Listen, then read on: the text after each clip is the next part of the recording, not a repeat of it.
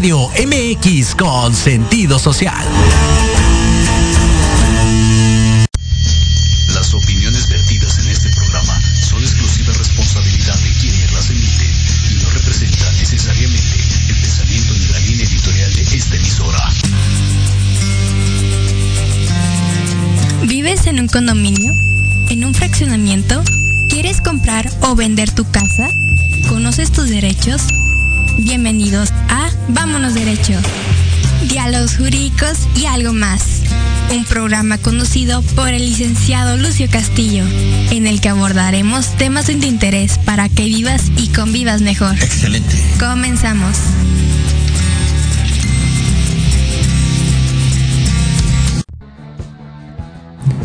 Muy buenas tardes, ¿cómo están?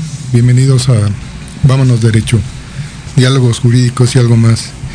Y aquí mi querido productor Jimmy me, complació con esta canción de Toto, Hold the Line, hoy precisamente que se conmemora el Día Internacional del Rock.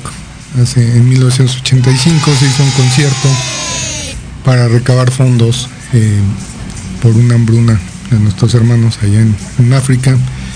En 1985 fue de las primeras transmisiones simultáneas y con esta obra tan noble se lograron recaudar 100 millones de dólares que les hicieron llegar para, para mitigar un poquito la, el, el hambruna y a partir de entonces, de 1985 acá, se está conmemorando el Día Internacional del Rock. Saludos a todos mis amigos rockeros, a toda la gente que le gusta este tipo de música, a mí en lo personal también, a mi rockera de cabecera, mi querida esposa Adela, eh, que siempre, siempre, siempre escucha ese tipo de música. A todos muchas felicidades. El día de ayer también tuvimos un día muy especial, fue el Día del Abogado. A todos mis queridos amigos, eh, colegas, eh, les envío un, abrazo, un abrazo fraterno.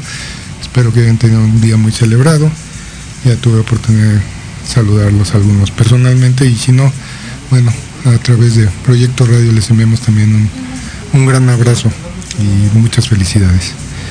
El día de hoy amigos vamos a tratar un tema eh, muy, muy, muy especial porque eh, atendiendo a todas sus peticiones eh, nos han escrito acerca de las certificaciones para los administradores de inmuebles en condominio como les he comentado, este programa es de ustedes y para ustedes. Todas nuestras líneas de contacto están abiertas para que nos hagan sus sugerencias de temas, eh, sus consultas, sus dudas. Con mucho gusto las vamos a, comentar, aclarar. Y bueno, el día de hoy no es la excepción, pues eh, este, este, tema nos fue preguntado ya en algunas ocasiones. Y bueno, pues vamos a tratarlo el día de hoy con muchísimo, muchísimo gusto. En primer lugar vamos a, analizar el tema de la certificación porque, eh, como ustedes saben, eh, siempre en este programa tratamos de dar los argumentos de, las cosas. Y eh, en este caso tendríamos que, analizar qué es una certificación. Y bueno, me dio la tarea de buscarla. Dice que las certificaciones es un proceso llevado a cabo por una entidad reconocida como independiente de las partes interesadas mediante la cual manifiesta una conformidad en determinada empresa, producto, proceso, servicio o persona. Entonces, esto, digamos, es el término general eh, que con el cual se define la certificación y está dirigida esta certificación a cualquier empresa, independientemente de su tamaño, naturaleza y dirigida a un grupo de interés, básicamente. Es, esa es la idea de la certificación aunque en algunos requisitos legales se requiere certificaciones para vender o para alguna situación uh, similar, eh, o que bien el consumidor eh, lo exija, exija esa certificación, bueno, lo cierto es que se trata de un proceso eh, eminentemente voluntario. Las empresas o las personas entran a estos procesos de certificación para validar cuáles son sus eh, conocimientos, sus destrezas, sus habilidades en cierta área y eh, se vuelve eh, de naturaleza voluntaria, aun cuando, les comento, puede ser requerida por alguna eh, institución o puede ser requerida por, por la misma persona o la misma empresa para validar que se tienen esos conocimientos. Este procedimiento tiene que ser necesariamente avalado por un organismo calificado para tal efecto. O sea, previamente a que me certifique, hubo una serie de personas entendidas o calificadas en los temas que se reunieron, se fijaron el marco conceptual de esta certificación y fijaron las bases sobre las cuales iban a hacer estas certificaciones. Una vez hecho esta, esta, este tipo de conceptos, este marco conceptual, pues entonces ya la persona ah, ah, puede aspirar o previo conocimiento de ese marco conceptual puede aspirar a ser certificado, pero aquí vamos a entrar ya a un tema importante. Para que yo me certifique, tiene que haber un organismo certificador, el cual desde luego también tiene que ser ajeno a las partes para que sea imparcial y los integrantes de ese organismo deben ser conocedores, eh, no solo en la parte de temática de fondo, sino también en una parte, digamos, incluso pedagógica para la aplicación de ese, de ese método de evaluación a través del cual yo, aspirante a ser certificado, me voy a, certificar. Entonces, esto es una eh, los principios de esa certificación. Tenemos varias, varias certificaciones, incluso eh, que no necesariamente tienen que ver con, cuestiones eh, profesionales o académicas, ¿no? Un ejemplo que les puedo poner es una certificación en el nivel inglés, ¿no? Muchas personas que van a ser contratadas y que les piden eh, el dominio de una lengua extranjera, aparte del español, pues eh, para que la empresa pueda ah, verificar que esta persona está calificada, eh, les pide un certificado. Y entonces hay organismos, ¿no? incluso universidades extranjeras, que avalan a los profesores o a las entidades que van a hacer esta certificación y a partir de ahí estas dos, esencialmente en el caso inglés me parece que hay dos eh, entidades, ¿no? una inglesa y otra americana, la cual eh, otorga a ese aspirante, de acuerdo a una evaluación, cuál es el nivel de, inglés que, yo poseo. Entonces cuando llego a solicitar el empleo, pues ya no basta decir con que eh, hablo o escribo en inglés, sino eh, en este caso eh, puedo presentar este certificado y para la persona que me va a contratar, bueno, es una garantía de que efectivamente mm, domino ese nivel que me está dando ese documento, porque precisamente tiene un prestigio moral esta institución, esta entidad que me otorgó ese certificado, no es cualquier cosa y mm, incluso eh, tiene la garantía de que bueno eh, fue obtenido de manera eh, de manera correcta, de manera este, sin ninguna trampa por llamarle de alguna manera. Entonces, estos son los procesos para la certificación, para que una persona pueda estar certificada. Y ya voy a entrar ahora más al tema de, lo que es la certificación de administración de condominios con ese antecedente. El primero eh, que vamos a analizar va a ser la ley de propiedad en condominio de inmuebles para el Distrito Federal. Eh, sin embargo, eh, todas las entidades de la República Mexicana tienen una ley de propiedad en condominio. No necesariamente se llama igual. Puede estar dentro del Código Civil, puede estar dentro del Código Urbano, pero todas, sin excepción, tienen una normativa respecto al régimen de propiedad en condominio. Y básicamente, pues los legisladores de alguna manera van tomando como estas ideas de otros cuerpos normativos y se repiten, algunas tendrán más, algunas eh, tendrán menos obligaciones para el administrador, pero me voy a referir eh, específicamente hoy a las de, así se llaman, Ley de Propiedad en Condominio del Distrito Federal, aun cuando ya sabemos que ya hoy en día se llama Ciudad de México. Me indica mi querido productor Jim que nos vamos a un corte. ¿Les parece si regresando ya entramos en, en materia de cuáles son esas actividades del administrador? Gracias. En Proyecto Radio MX, tu opinión es importante. Un mensaje de voz vía WhatsApp al 55 64 18 82 80 con tu nombre y lugar de donde nos escuchas. Recuerda 55 64 18 82 80. Ahora te toca hablar a ti.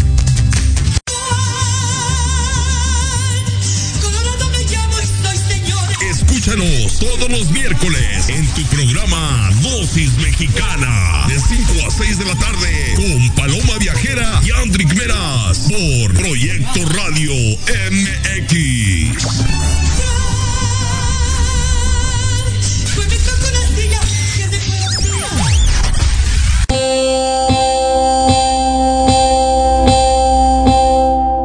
Psicología y Proyecto Radio MX invitan a escuchar los lunes a las 11 de la mañana a Anayeli, compartiendo experiencias y hablando acerca de temas de desarrollo personal, aprenderás sobre las decisiones para ser feliz.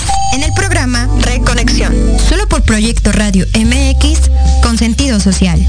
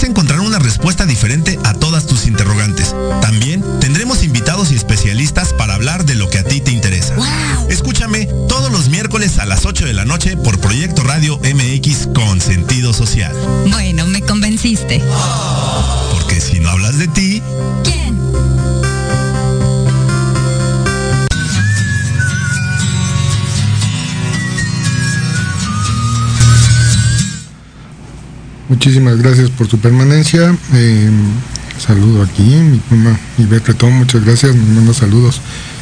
Ella también es locutora de esta estación, un programa muy interesante, los días jueves, eh, tu conciencia. No dejen de verla por ahí, eh, con temas muy interesantes. Gracias.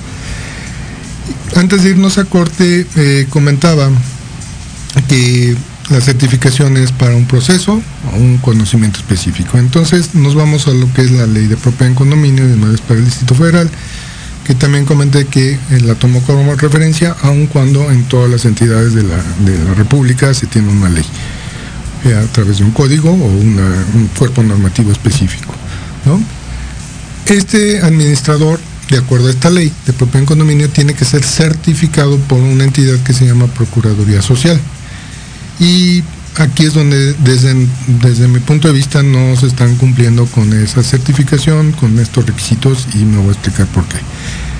Voy a hacer un repaso muy rápido de cuáles son esas obligaciones de este administrador. Cuando yo contrato en Ciudad de México un administrador, el artículo 43 me da una serie de fracciones que me dice que ese administrador debe cumplir. Estos son únicamente algunas de esas obligaciones y la señal del artículo 43, sin embargo existen adicionales muchísimas más, ¿no? aunque no las eh, prevé este artículo.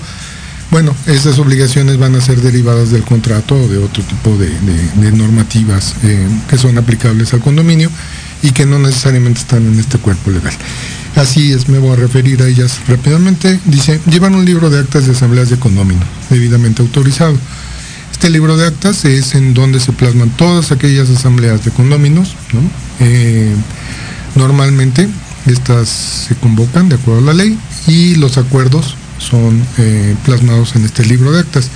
Y es donde queda constancia de los quórums, qué es lo que se dijo y qué es lo que se aprobó en estos acuerdos de asamblea. Entonces, aquí el conocimiento del administrador, aparte de ser administrador, bueno, ya tiene que tener un conocimiento de índole legal, ¿no? Porque tiene que saber los términos para convocar asamblea, eh, como, como los requisitos de forma y de fondo de un acta de asamblea, y los requisitos para acreditar la propiedad, etcétera, de quiénes son los que van a acudir a esta asamblea. Después, eh, la fracción segunda nos dice que cuidar y vigilar los bienes del condominio y los servicios comunes y promover la integración, organización y desarrollo de la comunidad. Aquí ya tenemos también una serie de obligaciones de tipo legal y incluso yo lo veo hasta de, trabajo social, ¿no? ¿Cómo voy a hacer un trabajo de integración comunitaria?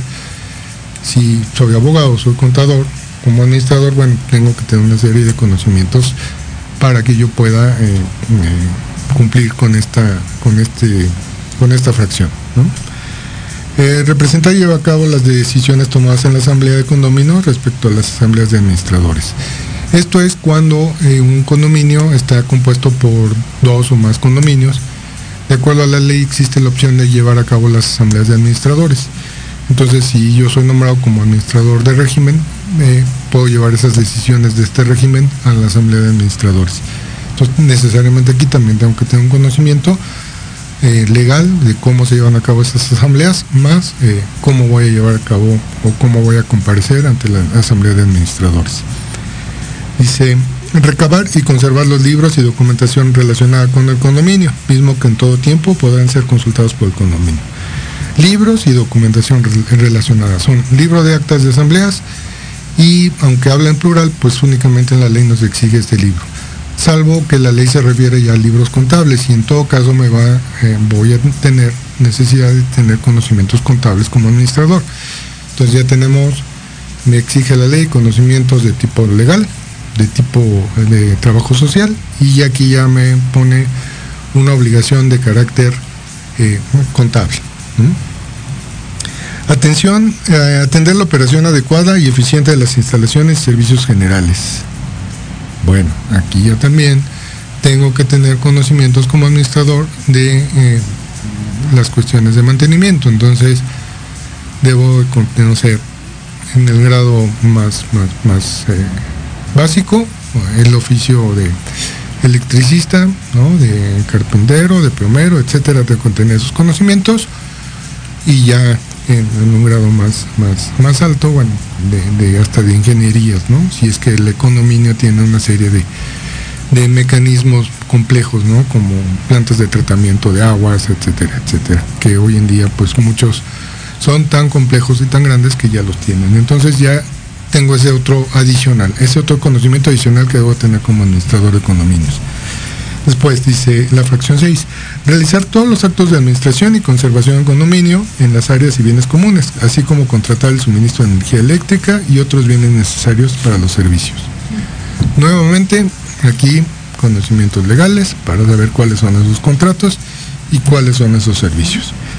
La fracción 7, realizar las obras necesarias. Necesito también entonces, nuevamente, tener conocimientos generales de mantenimiento, de oficios, de plomería, de electricidad, o bien eh, ya más avanzados, como les decía, ya de ingenierías.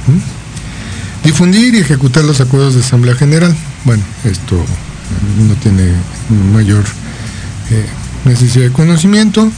Recaudar de los condóminos o poseedores eh, las aportaciones para el Fondo de Mantenimiento y Administración y el de Reserva así como efectuar eh, los gastos correspondientes. Aquí ya empezamos con conocimientos contables. ¿Cómo voy a ser administrador si no tengo conocimiento de pues eh, las cuestiones básicas de contabilidad, ¿no? ingresos, egresos y eh, incluso cálculo ahí de, penas convencionales, de intereses moratorios y hacer la facturación para los proveedores, más bien el pago de los proveedores y que los proveedores me facturen, depósitos y cuentas en bancos.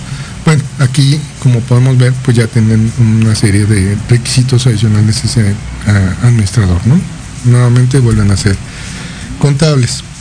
Eh, los gastos de mantenimiento, bueno, eso tiene que ver con, con la parte de mantenimiento en general, otorgar recibo por cualquier pago que reciba. Y dice, entregar mensualmente a cada condominio un estado de cuenta del condominio, ¿no? Con visto bueno al comité de vigilancia. Con los siguientes datos. Eh, monto de las aportaciones y cuotas pendientes. Nuevamente, conocimientos contables. Saldo de las cuentas bancarias, de los recursos de inversiones. ¿Por qué habla de recursos de inversiones? Porque se supone que cuando un condominio tiene un excedente de las cuotas ordinarias o bien cuando se constituye un fondo de reserva, este dinero se tiene que eh, poner en una inversión en bancaria, que normalmente no se ejecuta, pues eh, la mayoría de los condominios, por las cuotas tan, módicas que se pagan o tan justas, pues no alcanza para tener ese, ese, ese fondo, Entonces se va, se vacía la cuenta mes con mes por los gastos corrientes y no se tiene, pero de acuerdo a la ley, si hubiera un excedente, se tendría que tener eh, esa cuenta de inversión. Eh, entonces, bueno, ahí ya tengo que tener un conocimiento también un poco financiero, ¿no? De cuál va a ser la, eh, el instrumento que me pueda dar mejores rendimientos, que no sea riesgoso para el condominio, etcétera, etcétera. Después una relación pormenorizada de morosos y de los montos de deuda, que ya nuevamente vuelven a ser conocimientos jurídicos pues a partir de ahí entran a la lista de morosidad y se pueden ya empezar a generar estos procedimientos que más adelante nos señala para, para el cobro.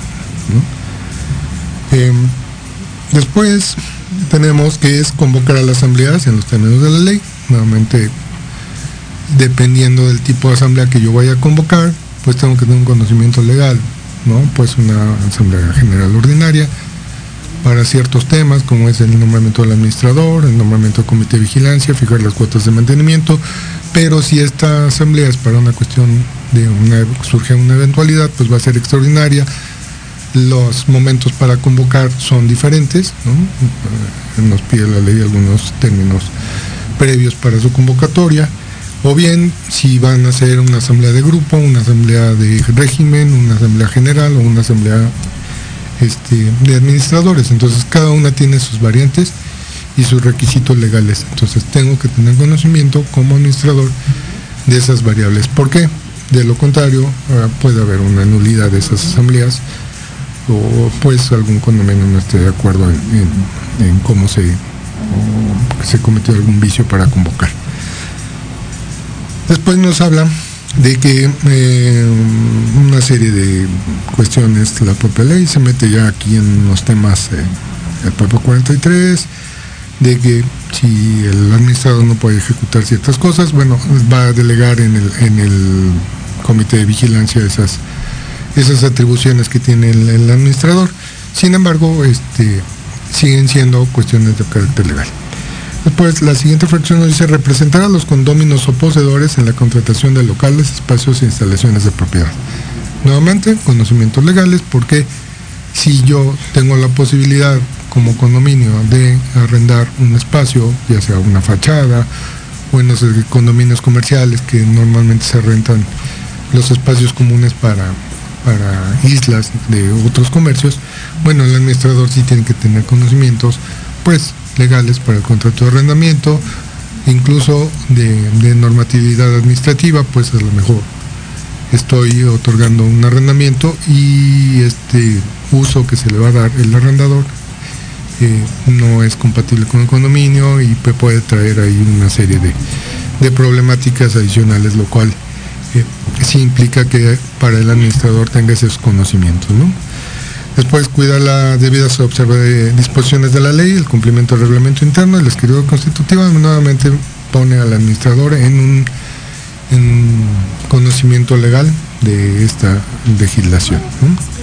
Después dice, en relación con los bienes comunes de condominio, tendrá facultades generales para pleitos y cobranzas y actos de administración. Otra vez, un tema de carácter legal, porque de acuerdo a la ley, que no está en la ley de propiedad en condominio, sino en el Código Civil.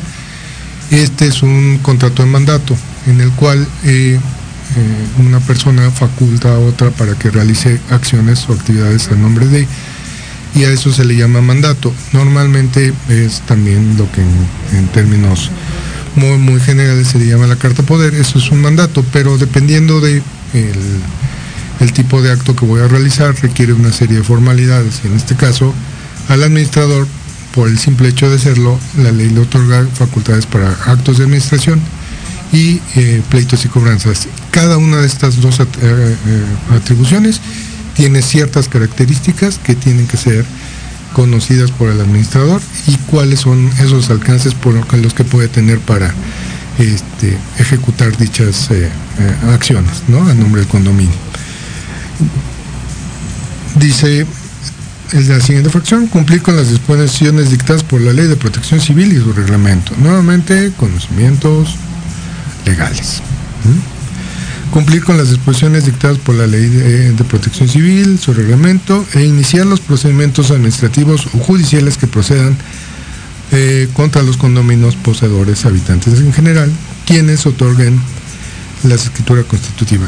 Nuevamente, conocimientos legales, pues cuál es el procedimiento que yo voy a iniciar en cada caso concreto. Ah, me explico. Si una persona tiene un adeudo de cuotas de mantenimiento, tengo cuando menos en Ciudad de México dos opciones para acudir. Tengo Procuraduría Social, que es un procedimiento conciliatorio, o bien puedo irme a la vía judicial y voy a iniciar un procedimiento eh, eh, ejecutivo civil para tratar de cobrar esas cuotas. Entonces, sí tengo que saber cuando menos cuál es el procedimiento, cuál es el, el término que voy a tener en cada uno, eh, si, eh, si estoy en tiempo de hacer las reclamaciones, etcétera, etcétera.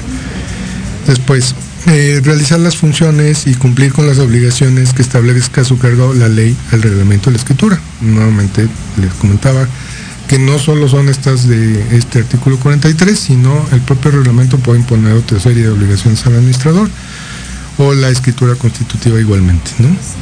Después en Ciudad de México, impulsar y promover eh, cada seis meses, imaginen ustedes, en coordinación con la Procuraduría Ambiental, una jornada de difusión de principios básicos para la cultura condominal y cuidado del medio ambiente. Eh, entonces tengo que tener también conocimiento de estas cuestiones medioambientales para que pueda cumplir con esta normativa. Y únicamente continúo con el artículo 43. Eh, dice que podrá poner, eh, eh, fomentar a los condominios poseedores y habitantes conocimiento y cumplimiento de la ley, ¿no? Entonces también tiene que ser una especie de formador dentro del propio condominio para que la gente, los habitantes, los condominios, tengan conocimiento y cumplan de manera voluntaria con las normas. Aquí esta fracción todavía nos habla de delegaciones, ahora son alcaldías, dice gestionar ante las delegaciones la aplicación de recursos y servicios de acuerdo a lo establecido con el artículo 27. Hay en la Ciudad de México algunos programas que benefician a las unidades habitacionales de interés social y popular y eh, en este caso de que puedan ser beneficiarias de estos recursos, bueno, conocer cuáles son los alcances, cuáles son las convocatorias, pues para que puedan inscribir ese, inmueble y puedan ser beneficiarios de, estos recursos económicos que necesariamente son destinados para las áreas y bienes comunes del condominio. Eh, después, no sé, la siguiente fracción dice que emitir bajo su más estricta responsabilidad eh, eh, y de acuerdo a la contabilidad del condominio las constancias del no adeudo. Nuevamente, cuestiones contables. ¿Por qué? Porque se supone que estas constancias de no adeudo, una vez que una condominio desea eh, enajenar su, su, condominio, tiene que mm, presentar al notario público esa constancia de que no le adeuda cuotas al, al, al mismo, ¿no? El condominio. De lo contrario, se supone que no se podría llevar a cabo eh, esa enajenación. Otra de las atribuciones que a mí se me hacen totalmente fuera de lugar eh, hoy, dice que dirimir las controversias derivadas de los actos de molestia. Entonces, en este caso, lejos de llevar esta queja o este acto de molestia ante una instancia administrativa, por ejemplo en el caso de Procuraduría Social, no, dice la ley que tiene él que entrar a, dirimirla y a, hacer una especie de mediador, de conciliador entre estos conóminos que puedan estar en conflicto.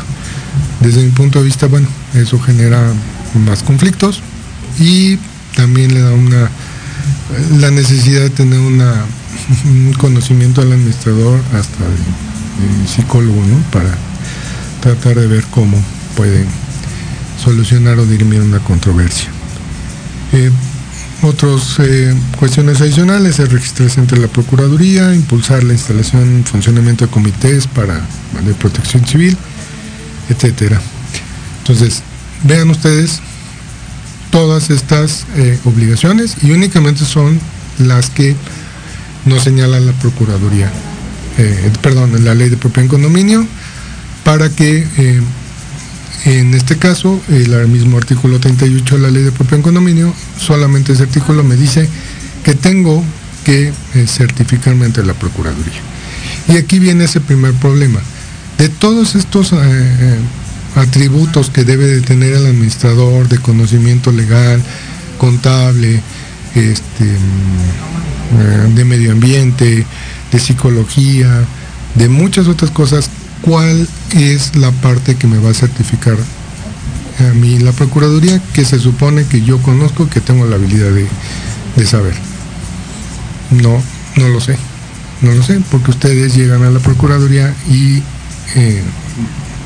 piden que van a certificarse y únicamente es una cuestión pues la verdad muy laxa, una serie de preguntas, más que nada referidas a la ley, ¿no? A la cuestión legal pero ninguno de todos los demás aspectos son evaluados, ni siquiera son, son pues evaluados precisamente por la Procuraduría Social para saber si efectivamente la persona que está postulándose a ser administrador tiene sus conocimientos. ¿no? Puede ser que saque 10 en el examen de, conocimientos legales porque se aprendió la ley y únicamente eso es lo que va a certificar.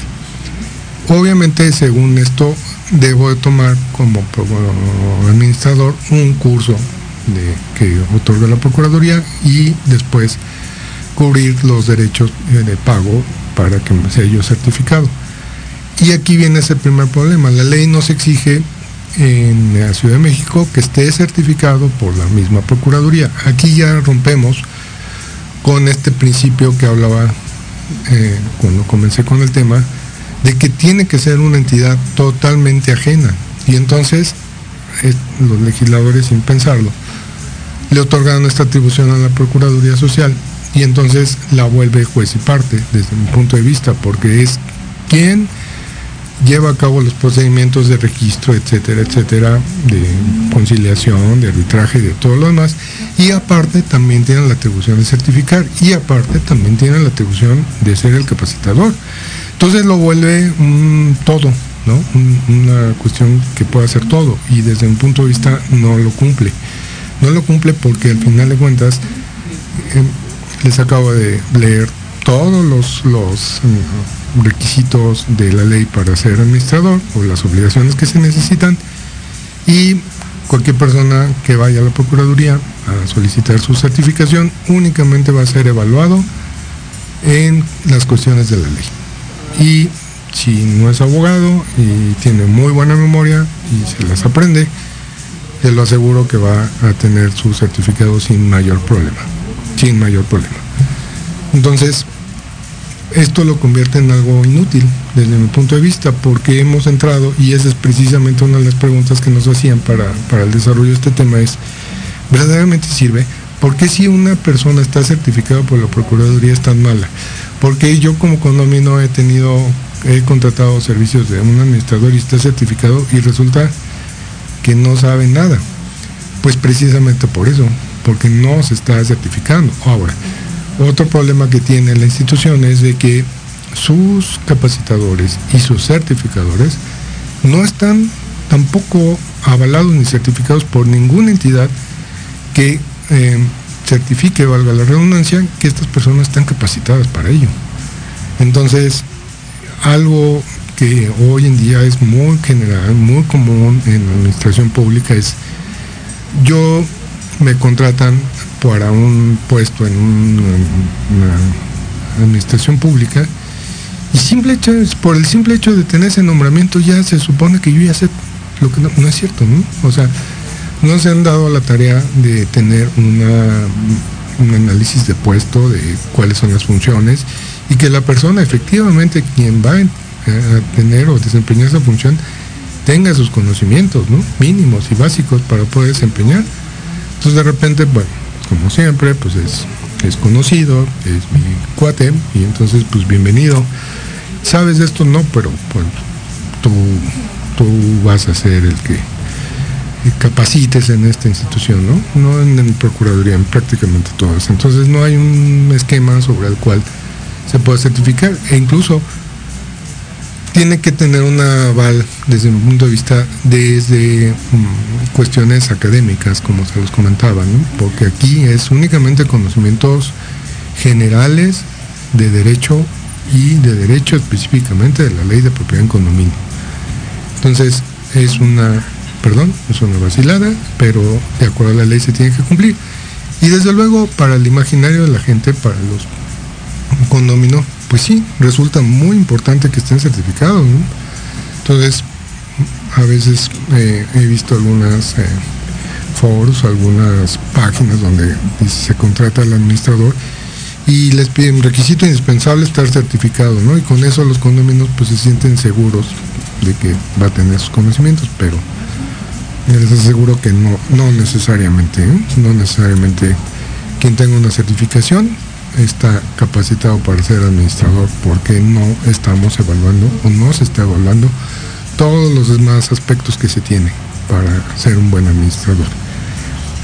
Entonces, eh, siguiente punto, siguiente norma que nos pide una cuestión de certificación, eh, y todavía no se preocupen los administradores, es la ley de prestación de servicios inmobiliarios para el Distrito Federal, hoy Ciudad de México. Esta ley ya la comentamos aquí, tuve uh, como invitado a, a, mi querido amigo el maestro Alejandro Curi, y esta ley se impulsó, ¿no? Allá por 2012, se entró a una serie de reformas, se reformó, y total de que en la parte burocrática nunca se expidió ese reglamento que la regula, y hoy en día sigue siendo letra muerta, ¿no? Está vigente, pero nadie la aplica. Eh, se supone que la institución encargada de su aplicación eh, sería la Secretaría de Desarrollo Económico de la Ciudad de México. Y pues no, no existe nada. Y únicamente me voy a referir a ella porque pues eh, aquellos administradores que eh, estén vigentes cuando decidan aplicarla, bueno, tendrán que cumplir también con esta normatividad. Y es la ley de prestación de servicios inmobiliarios para el Distrito Federal, insisto, así está todavía, hoy es Ciudad de México.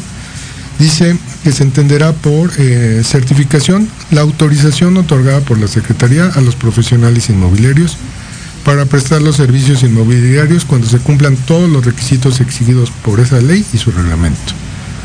Luego nos habla de un padrón, dice que la Secretaría también tendrá un padrón de estos eh, profesionales inmobiliarios. Y el artículo 2 de esa ley nos dice que el profesional inmobiliario es la persona física o moral que se dedica a la prestación de servicios inmobiliarios por su cuenta o de terceros, mediante el pago de una remuneración económica. Entonces, así es, el, el profesional inmobiliario. Y a la vez la ley divide en dos. El corredor inmobiliario se le dice que es la persona que se dedica a la promoción, comercialización, intermediación o consultoría en la permuta, compraventa o arrendamiento de bienes inmuebles. O sea, el comercializador de inmuebles, que aquí lo llama corredor inmobiliario, es la persona que tiene que entrar a esa certificación y, de acuerdo a esta ley de prestación de servicios inmobiliarios. Pero aquí viene lo interesante, la fracción B dice que el administrador inmobiliario es la persona que se dedica a la administración de inmuebles o consultoría. Entonces estos inmuebles pueden ser en condominio, pueden ser en arrendamiento o lo que sea, siempre y cuando tú te dediques a, administrar inmuebles eh, que no sean tuyos, eh, tienes que tener esta certificación. Entonces, cuando esta ley eh, no cobre vida, la pongan en marcha,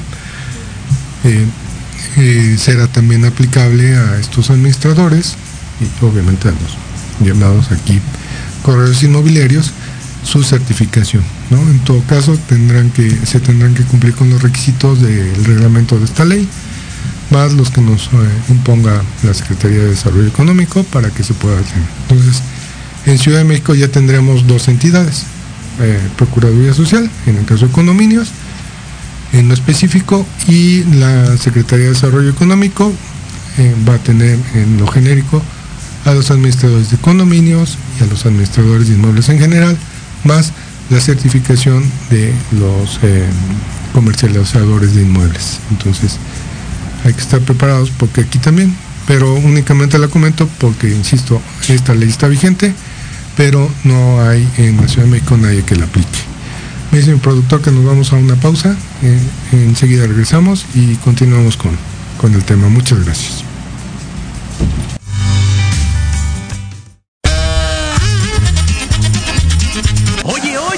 ¿A dónde vas? ¿Quién, yo? Vamos a un corte rapidísimo y regresamos. Se va a poner interesante. Quédate en casa y escucha la programación de Proyecto Radio MX con sentido social. ¡Uh, la, la chulada!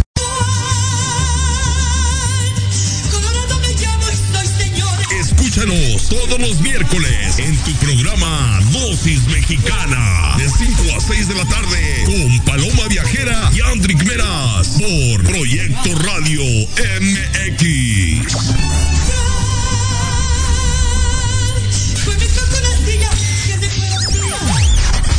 Todos los miércoles de 7 a 8 de la noche tenemos una cita en el programa Mejorarte. Soluciones prácticas de nueva generación. Porque en la vida lo que no mejora, empeora. Y la diversión también.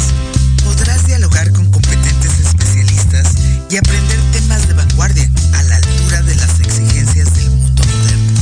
Aprende, diviértete y gana con Diana Marta Calleja en proyectoradiomx.com.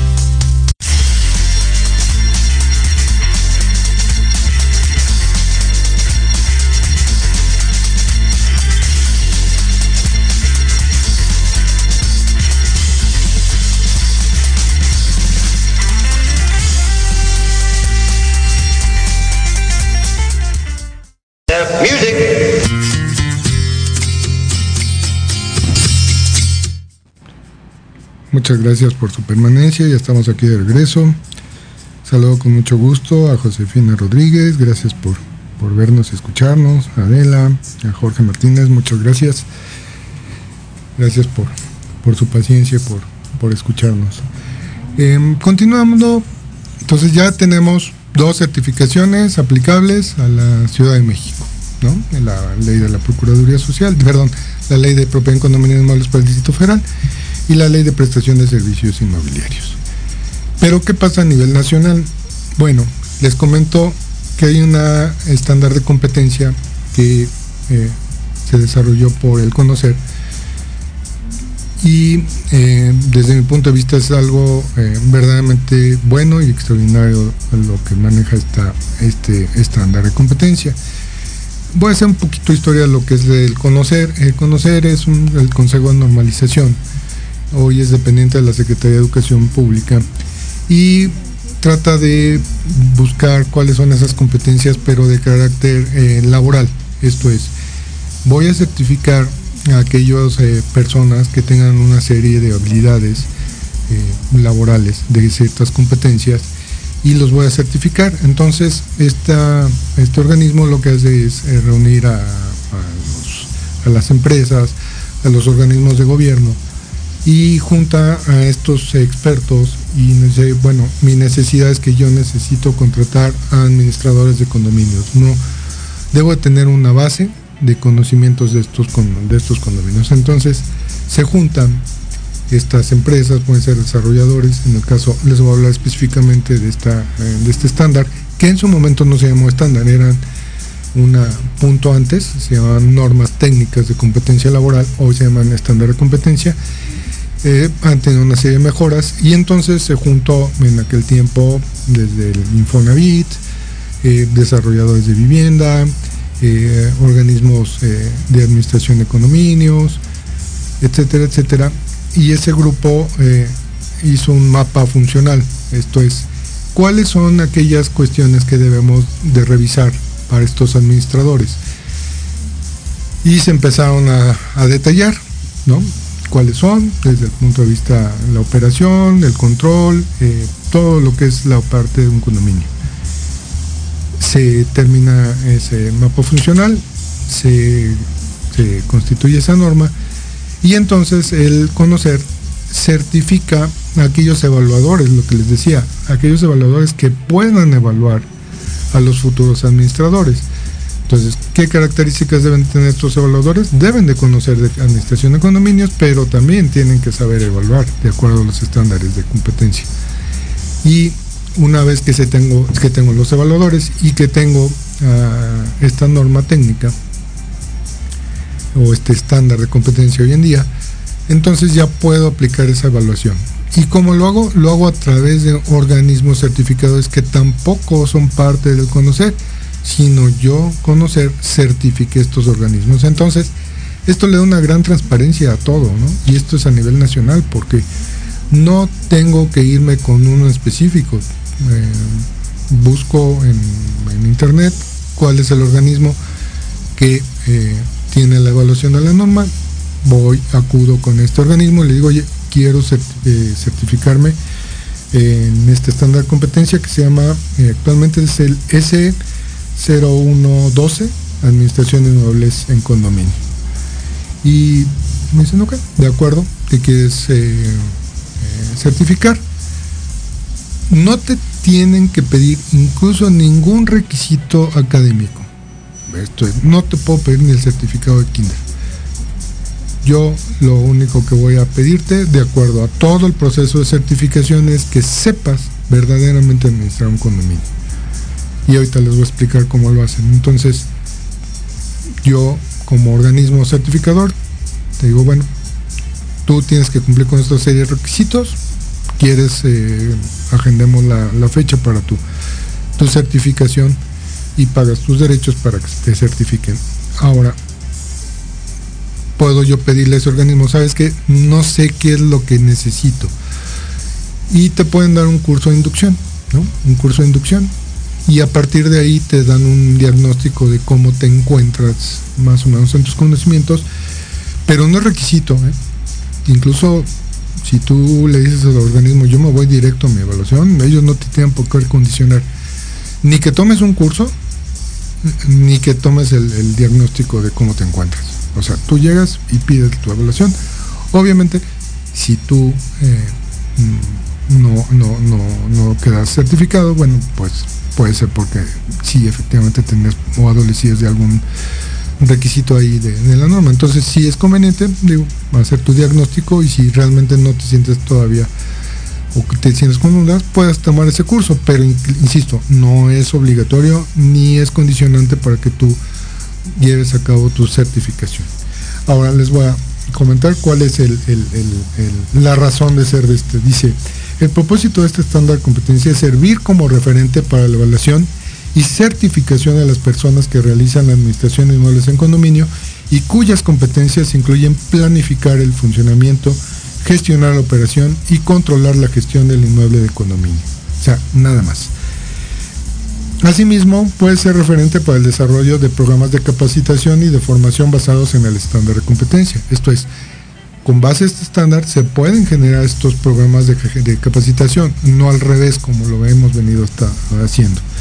Y el estándar de competencia se refiere a funciones para cuya realización no se requiere por disposición legal la posesión de un título profesional, por lo que para certificarse en este estándar de competencia no deberá ser requisito el poseer dicho documento académico. Entonces, nuevamente te hace el, refuerzo de que si tú adquiriste esas habilidades, no importa cómo, aquí para el estándar no importa cómo adquiriste esos conocimientos, Tal vez tú desde los 15 años te dedicaste con tu papá a administrar condominios y tienes 30 años y toda tu vida te has dedicado. Eh, entonces eres muy bueno, eres muy hábil y conoces perfectamente la administración de condominios. No necesito pedirte ningún documento que seas licenciado en administración de empresas, licenciado en derecho, nada te puedo pedir.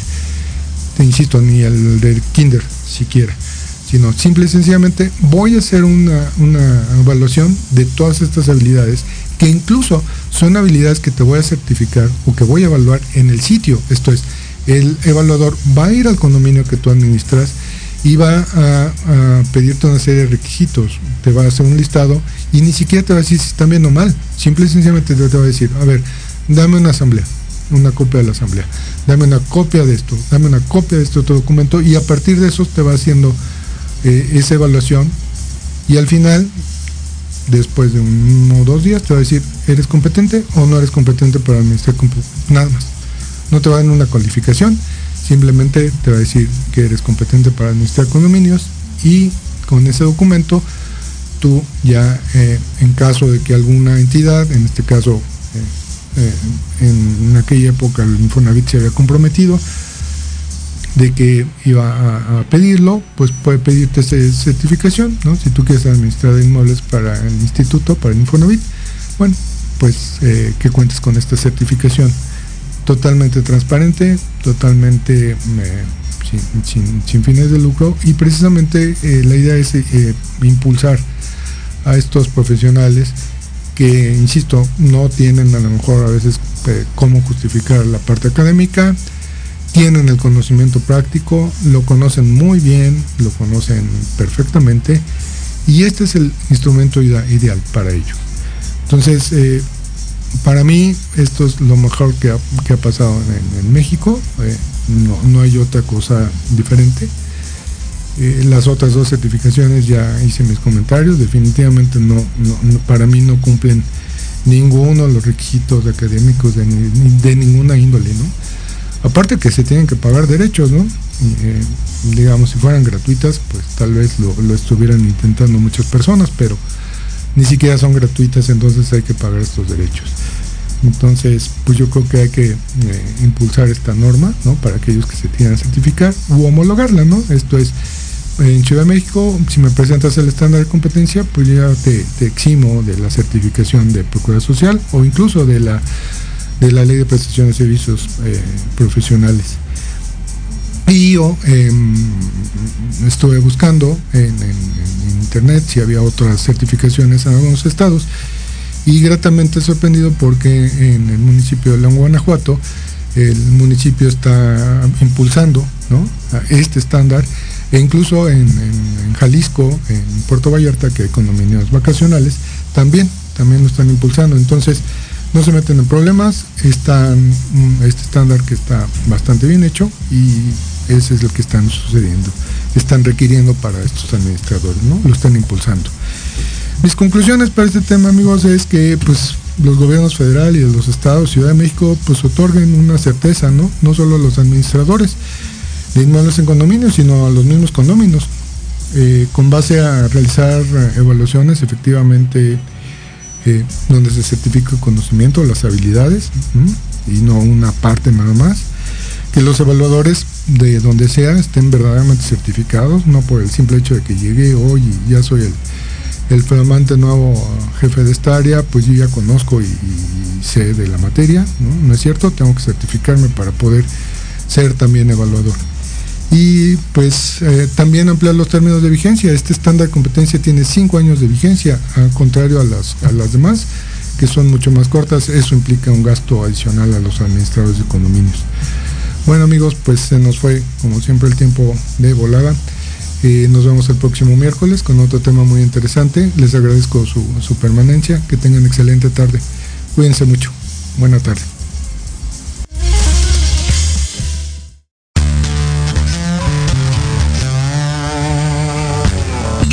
escuchar Vámonos Derecho.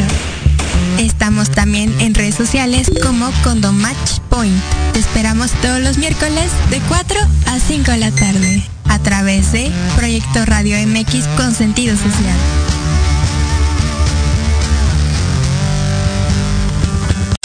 Estás escuchando Proyecto Radio MX con sentido social.